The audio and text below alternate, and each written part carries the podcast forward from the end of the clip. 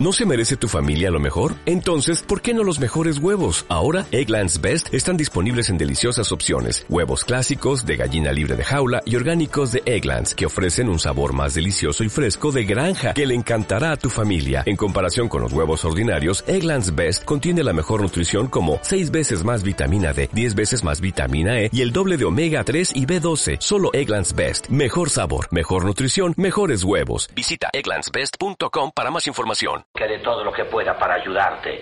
Mi sirviente Vic nos puede ayudar. Tal vez lo conoces. Ah, el chico chino, ¿verdad? Chino. Por Dios, claro, es chino. Preguntaba por qué era tan difícil entenderlo. Creí que tenía un impedimento bucal.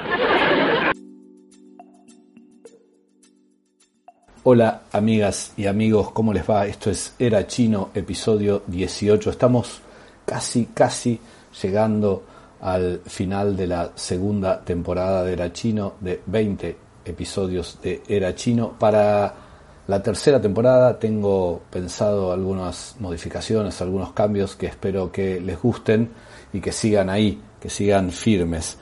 Eh, Era Chino, como saben y si no saben se los vuelvo a decir, eh, nació en plena pandemia como una necesidad muy personal mía para llevar adelante mis ganas de, tener un espacio propio, personal, en el cual contar, compartir y, ¿por qué no, recomendar o, no, o, no recomendar eh, todo lo que estaba pasando en las distintas plataformas, lo que yo estaba viendo, a lo que estaba accediendo.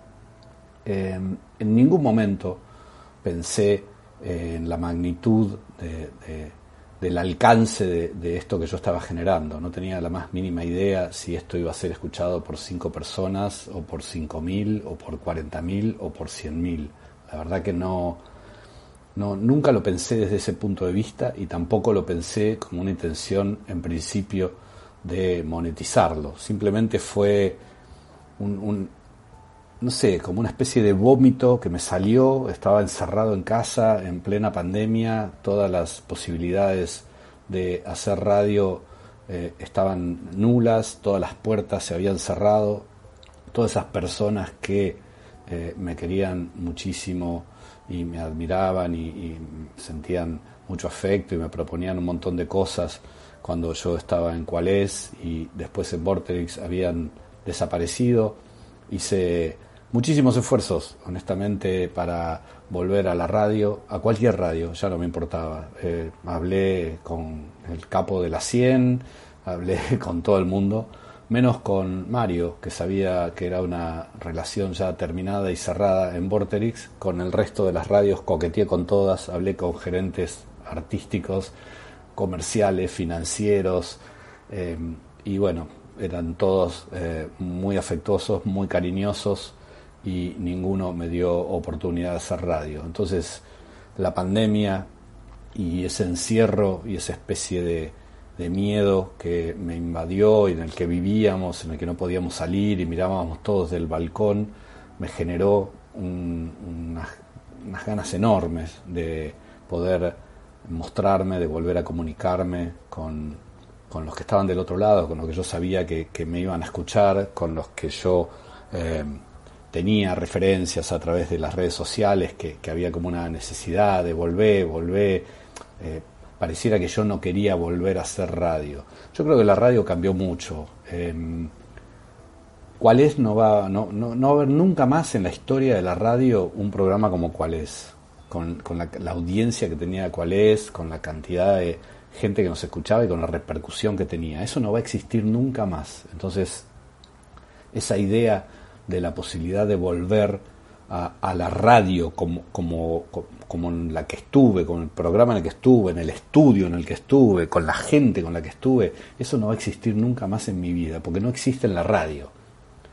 Si ustedes ponen un poco el oído y el ojo en lo que está pasando en las radios ahora, se van a dar cuenta que, que, que no hay chances, no hay chances de que algo tan inmenso, tan enorme, tan escuchado pueda ser generado. Además, la guita de la pauta, que es lo que en algún momento, en aquella época, movía las radios, ya se convirtió en guita de la política y sabemos que cuando se mete la guita de la política también pasan cosas. Así que em, frente a todo ese escenario, que esto no quiere decir que si algún día tengo alguna oportunidad de trabajar en una radio con libertad, no lo voy a hacer, pero frente a ese escenario de puertas cerradas y de muy pocas posibilidades, y esas posibilidades eh, no iban para la gente de radio, sino que iban para gente conocida y gente con muchos seguidores en redes sociales y que ya como había girado y había todo eh, tomado un camino eh, por el cual yo no quería ir o no me interesaba y, a la gente tampoco le interesaba mi nombre. Frente a eso, les digo, surgió Era Chino. Y surgió libre, surgió eh, en principio con muchas ganas de recomendar las cosas que me gustaban mucho, venía de ver mucho material, estaba como muy enamorado de algunas cosas, como un episodio que hice solo dedicado a Ricky Gervais. Em, tenía como mucha fascinación con un montón de cosas y después ya medio que eh, ya, ya, viste, todo ese material que venía viendo y que venía disfrutando empezó a convertirse en, otra cosa, porque ya como que ya todo lo lindo ya lo vi, entonces ahora tenía la sensación de cierta obligación de ver nuevo material, y al ver nuevo material encontrás cosas buenísimas y encontrás cosas que ya no lo son. Durante gran parte de los podcasts solo recomendé cosas que me parecían que estaban buenísimas y empiezan a aparecer en los últimos algunas cosas que ya no están tan buenas. Em, y tiene más que ver esto con el laburo que yo hacía, que era eh, salvando las distancias, pero yo, mi laburo era eh, contarles y transmitirles a todos los oyentes de cuál es mis opiniones sobre las películas que se iban estrenando. En aquel momento había como muy pocas series de las cuales hablar, X-Files, Millennium, algunas 24, pero más que nada era cine. Mi trabajo se abocaba al cine, ahora se abrió muchísimo el juego, hay mucho material. Em, pero bueno, esto empieza a parecerse un poco más a aquello que fue. Empezó como muy introspectivo, muy, muy para mí, para pensé yo, estoy hablando para 10 personas, cuando descubrí que no, que no estaba hablando para 10 personas, dije, uh, la mierda, eh, tengo que quizás ser un poco más cuidadoso, tengo que volver a, repensarme, eh, qué digo, qué hago, qué, qué recomiendo, qué no, como tratar de tomar conciencia de que atrás hay un montón de gente con mucha avidez de escuchar podcasts y que había un montón de gente que me estaba eligiendo. Para mí fue profundamente placentero. A todos ustedes que en algún momento me escucharon, me eligieron, les quiero agradecer por estos casi 38 episodios de Era Chino. Voy a seguir, no lo voy a dejar porque me encanta, voy a, seguir, eh, pero va a haber cambios, va a haber cambios para la tercera temporada y bueno, acá encontré eh, un espacio de libertad absoluta que, como lo dije más de una vez, sin interrupciones, em, sin nadie que me bardee porque estoy recomendando algo eh, con idioma francés o algo de Corea del Sur o algo, no sé, indie. Em, nada, esto es libertad absoluta y soy muy feliz eh, de hacerlo. Así que gracias a ustedes por estar del otro lado, pero también esto es contar un poco por dónde va a seguir este camino. Lo van a ir descubriendo lentamente, eh, pero, pero bueno, está buenísimo poder tenerlos eh, ahí escuchando. Así que, sin más preámbulos, eh, voy directamente a las recomendaciones o no recomendaciones de esta semana. En general, todo lo que les voy a recomendar me ha gustado mucho, así que podríamos decir que vuelve a ser uno de los podcasts eh, super pulenta de cosas que está bueno que vean. Voy a arrancar por Netflix. Eh, estuve de verdad como algunos comentarios que mm, no tendría que darles entidad, pero necesito yo aclarar algo. Em, las plataformas no, a mí en lo personal no me dan nada, nada. A veces, cuando estrenan una serie, me tocan el timbre, bajo y hay un señor con una bolsita que viene, por ejemplo, de Amazon Prime. Adentro puede haber desde una botella de vino y una copa y un salamín para que yo vea tal serie comiendo un salamín y tomando un vino, o puede haber una remera, o puede haber... A mí jamás me movió un pelo eso, Em, he hecho pedazos, películas en las cuales me habían eh, mandado regalos y, objetos hermosísimos. Eh, para mí nunca fue importante recibirlos. Eh, sé que hay gente que se desespera si a fulanito le dan y a mí no, se desesperan y lo ponen en las redes sociales. A mí me genera como una especie de incomodidad. Pero ese es el vínculo que puedo tener con las plataformas, no más que eso. No más que eso. La mayoría de las plataformas las pago las tengo debitadas en dólares en mis tarjetas, ahora en pesos, lo especificaron, pero las tengo debitadas en mis tarjetas de crédito. Así que no tengo nada con Netflix. Si recomiendo cosas de Netflix es porque está lleno de cosas. Netflix tiene series policiales africanas. Les voy a recomendar, esta primera serie es de Luxemburgo. Vayan y busquen en el mapa dónde está Luxemburgo. Eh, pero bueno, es eso, por eso Netflix. Eh, a mí me encantaría que todas las plataformas tuvieran la oferta que tiene Netflix. Me tapa de material, yo termino de ver 3, 4 cosas de Netflix y aparecen 10 nuevas. Y, busco en Amazon y hay una peliculita, una serie, con Disney Plus lo mismo, en Flow lo mismo. Entonces digo, ¿por qué Netflix? Por eso, porque Netflix es una usina generadora de contenidos y compradora de contenidos de todas las latitudes. Lo vio primero. Entonces van a Croacia y te hacen cinco series policiales en Croacia. Y vos decís, mirá lo buena que son las series policiales de Croacia. Y así es. Por eso Netflix. No es por ninguna otra cosa. No, no, no hay que estar eh, señalando, pensando que, que hay un interés ahí atrás. Ojalá Netflix, no le digo que me ponga guita para hablar de las cosas, pero ojalá me diera un poco de pelota. Pero pelota, tipo, digo, mirá, bueno, te consigo, mirá esta serie antes que el resto, o mirá, nada, así que nada, nada, simplemente es Netflix porque tiene muchísimo material y me gusta recomendarlo. Capitani es la serie de Luxemburgo, así como suena, Capitani. Capitani es el apellido de un tipo, es un policía, es una serie del 2019 tiene una primera temporada y hay una segunda ahí media paralizada, creo yo por pandemia y qué sé yo, está todo en, IMDB, que es como la Biblia a la que recurrimos, en donde está todo, el estatus de todo, eh, está como paralizada esta segunda temporada. Pero la primera temporada es muy buena, son 11 episodios, no, 12 episodios de más o menos unos 30 minutos cada uno. Digo 11 y 12, por eso se me produjo la duda, porque eh, hay como, bueno, ya lo van a descubrir, hay como una continuidad eh, entre dos episodios. Em, les decía que es muy corta, por eso es muy fácil de ver, se pueden clavar 3, 4 episodios por noche, tranqui, pues son de 30 minutos como mucho. Em, es un policial, policial bastante básico, que si les cuento el punto de partida van a sentir que em, han visto un montón de policiales como esto. Hay una adolescente que aparece muerta en un bosque, una ciudad muy pequeña. Ya con esos datos ya les están pensando por lo menos en 10 series que tienen este punto de partida. La diferencia tiene que ver, por supuesto, con el desarrollo y hacia dónde va la investigación.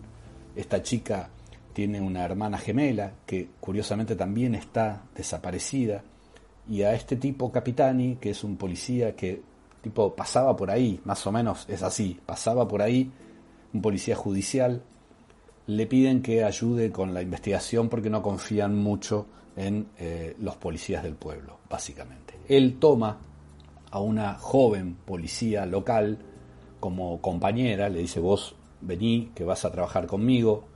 Em, mm, mm, tiene, podríamos decir que ella tiene una capacidad mayor que el resto de los otros policías y ahí empieza eh, a desarrollarse la trama de Capitani, esta serie que como les dije es de Luxemburgo.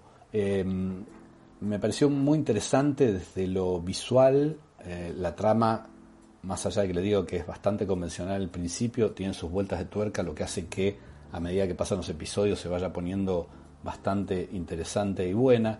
Tiene varias sorpresas, varios giros.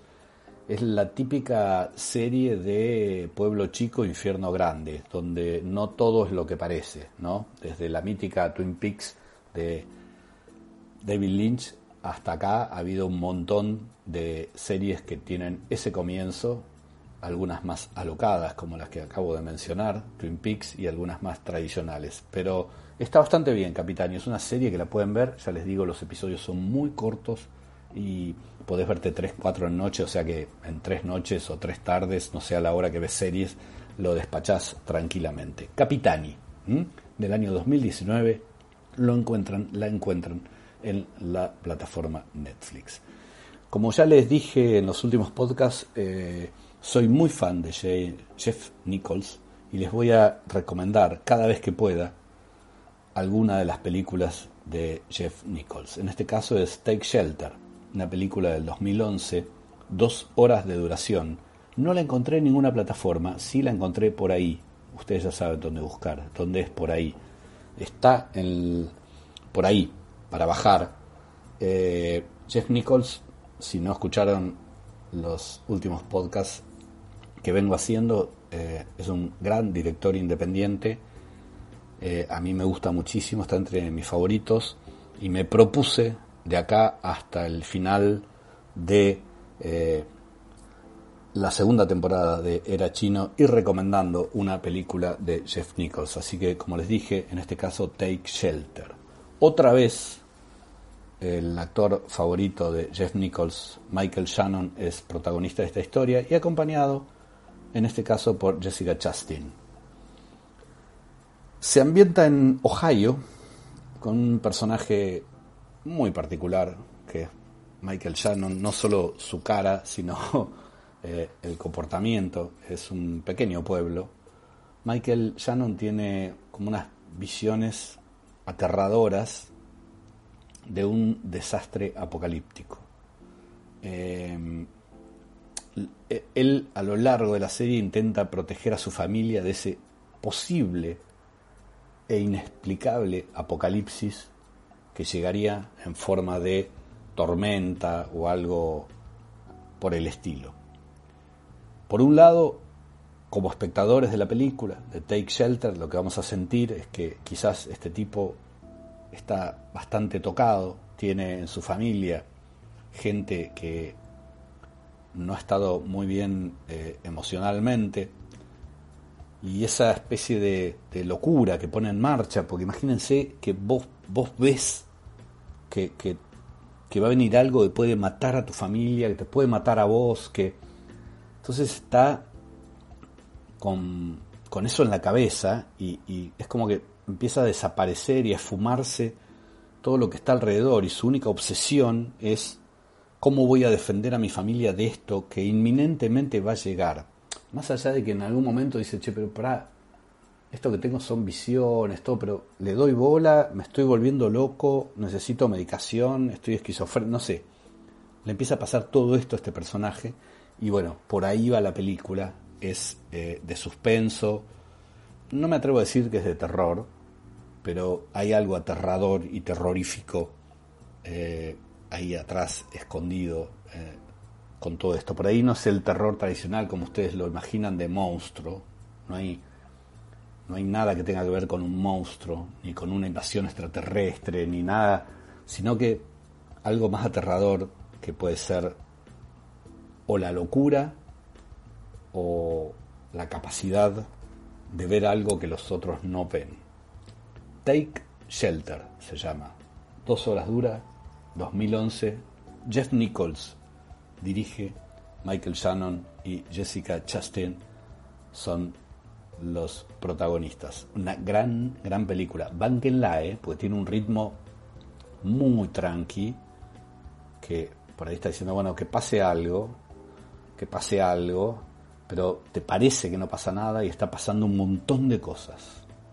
Es una película para verla bien despierto, no la vean con sueño, no la vean con alcohol encima, nada, véanla con todos los sentidos, porque es una película que los va a invadir seguramente. Take Shelter. Pasamos a algo que está en Flow. Hace mucho que no recomiendo cosas de Flow, se llama The Collapse, es una serie francesa Son ocho episodios de entre 15 y 18 minutos, 20, no mucho más que eso. Está realizada por varios directores, es un colectivo de artistas en realidad, en donde hay directores, actores, guionistas franceses que hicieron algo que es profundamente magistral.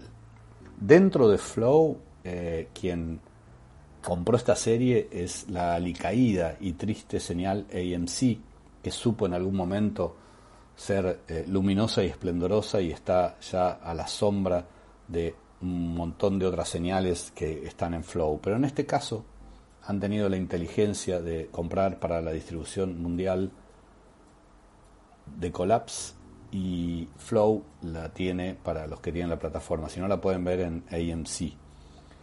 Em, ¿Qué cuenta de Collapse? Bueno, cuando pensamos en Apocalipsis, como les mencionaba recién de la película Take Shelter, imaginamos siempre algo em, como, como de golpe, ¿no? Como que un día, como empezar de Walking Dead, ¿no? Estás en una cama, dormido, y te despertás, y el mundo ya no es lo que era, como le pasó a Rick en The Walking Dead.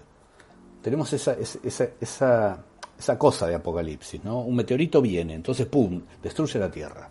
O la Tierra, la Luna se sale de la órbita y va a chocar con la Tierra. O volcanes, o el Apocalipsis y, la cosa así de finmundista siempre es como, como de golpe.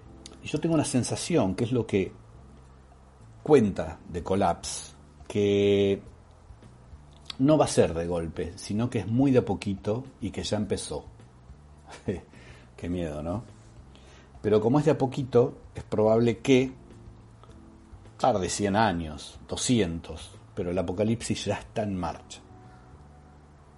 En este caso, lo que van a ver es quizás una idea compartida entre este grupo de artistas franceses que hace The Collapse y quien les está hablando en este momento. Empieza con desabastecimiento, con problemas y todo lo que se va generando a raíz de eso, ¿no? Porque uno no se puede imaginar qué pasaría si de golpe no hay nafta. Se acaba el mundo, chicos, chicas. Se acaba el mundo. Eh, bueno, es así. Eso es lo que cuenta de Collapse. ¿Qué pasaría si de a poquito empiezan a no haber cosas? cómo reaccionan los seres humanos. Nos volvemos animales, nos volvemos, somos racionales, la vamos a manejar, la vamos a pilotear, nos vamos a organizar, o nos volvemos animales y nos matamos entre nosotros. ¿Qué es lo que pasaría? La respuesta está en The. Es el principio del fin. Insisto, personalmente, para mí es un principio del fin que ya está en marcha. Y no quiero ser ni negativo ni nada, pero me parece que desde, desde lo ecológico, desde la desigualdad, desde la extrema pobreza y el desempleo y la corrupción enorme y como los ricos son cada vez más ricos y, esa sensación de que la guita va a bajar no, pasa nunca. La guita queda en las cuentas de los ricos Em, yo creo que hay algo que ya está en marcha. Em, no es pensado, no es deseado, pero ya está en marcha. La gente que hace de Collapse también cree lo mismo que yo. Se las recomiendo muchísimo, muchísimo. ¿eh? Es una gran serie. Son ocho episodios, 15, 20 minutos. Eso lo ven en una noche. Es espectacular. Y termino con una película polemiquísima. No sé si existe la palabra, pero es polemiquísima. Se llama Descuida, yo te cuido, de Netflix, película del 2020, dos horas. Rosamund Pike ha ganado el Golden Globe. Diane West y Peter Dinklage, quien nos hizo muy felices a todos los fanáticos de God con su Tyrion Lannister. Todos ellos juntos en esta película que es una especie de thriller y comedia negra, si no la ven por ahí, si no se dan cuenta que hay algo de comedia ahí atrás, quizás se pierdan de algo, no sé, me da esa sensación. Es una comedia negra, ¿eh? pero también tiene lo suyo. Es una película de seres miserables. El personaje de Rosamund Pike, Marla, es una persona que vive básicamente de cagar ancianos con el aval de la ley de Estados Unidos. ¿De qué se trata? Bueno, cuando vos no tenés descendientes, o sí tenés descendientes, tenés hijos, pero no te dan mucha pelota. Hay personas que se convierten, gracias a la ley, en tutores de tus bienes. Te meten en un geriátrico o en un asilo, como quieras llamarlo, y la casa que tenías, la guita que tenías en el banco, todo la maneja esta persona. Por supuesto que cobrando. Y la maneja a Piacher con el ok de un juez que dice, sí, esta señora está, o este señor está mal de la cabeza, no puede estar solo en esa mansión de cinco pisos y tiene que ir a un geriátrico. Y esta señora, Marla, la odiada Marla en Descuida, yo te cuido, es quien se encarga de eso. Por supuesto tiene una empresa súper pujante, brillante, un nivel económico interesante y con muchas posibilidades de crecer, de que ese nivel económico crezca, de que ella se enriquezca, pero es un ser muy de mierda. Yo creo que la van a odiar profundamente. Es más, me parece que en algún momento, en la primera media hora, por ahí van a tener ganas de que la película termine ya o de abandonarla. Pero les digo que, ¿por qué hay que seguirla? Porque pasa algo. Porque hay una señora puntualmente, interpretada por Diane West, que es alguien a quien no deberías meter en un geriátrico. A quien no deberías cagar, a quien no deberías traicionar. Y ahí empieza otra historia en esta película llamada Descuida, yo te cuido. Es muy mala leche. Es una película donde todos los personajes son una basura. A mí me encantó. Me, me, causó placer verla. No me molestó el final. Escuché comentarios de personas que aprecio y respeto mucho diciendo que el final fue como justiciero, complaciente, no sé, un montón de palabras. No me pareció, no me pareció. A mí no me afecta para nada que la película termine como termina. Me importa mucho lo que pasa en el medio, por supuesto. Me importa mucho ese giro que les digo, ¿no?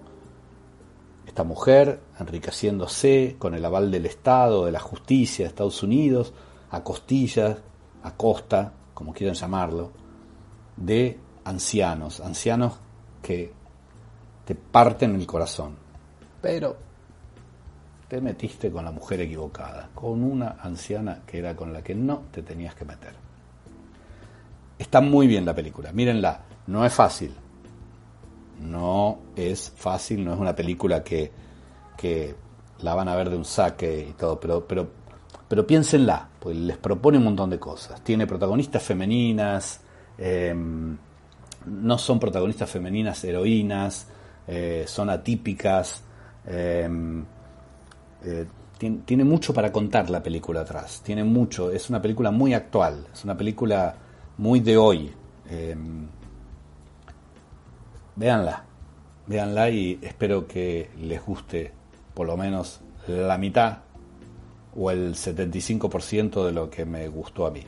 Hacemos un repasito entonces. Les decía recién la película Descuida, yo te cuido. Ese es el título que tiene en Netflix, el título con el cual la van a encontrar en Netflix. Una película de dos horas de Jay Blackson, el director, realizador, y Rosamund Pike, Diane West y Peter Dinklage en los roles protagónicos. The Collapse ocho episodios de unos 15 minutos, está en Flow, es de AMC. Take Shelter, la van a encontrar en la web, búsquenla. no la encontré en ninguna plataforma. Capaz que en alguna está, pero no la encontré. Puede estar también como algo de tormenta, ¿no? Porque el título, a veces le ponen títulos en español, no lo encontré. El original es Take Shelter, pero puede ser La Tormenta, o no sé, puede tener algún título así medio raro. Y por último, Capitani, la serie de Luxemburgo de Netflix, de 30 minutos de duración cada episodio, la van a ver muy, pero muy fácil. Esto ha sido todo por hoy, amigas y amigos. Este es el episodio 18 de Era Chino. Nos quedan dos hasta el final de temporada.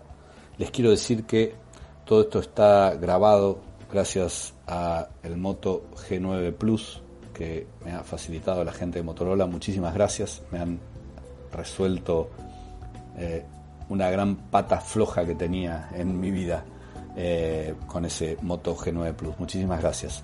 Y seguimos, nos encontramos la semana que viene, probablemente, casi con seguridad, con el episodio nuevo de Era Chino. Chao.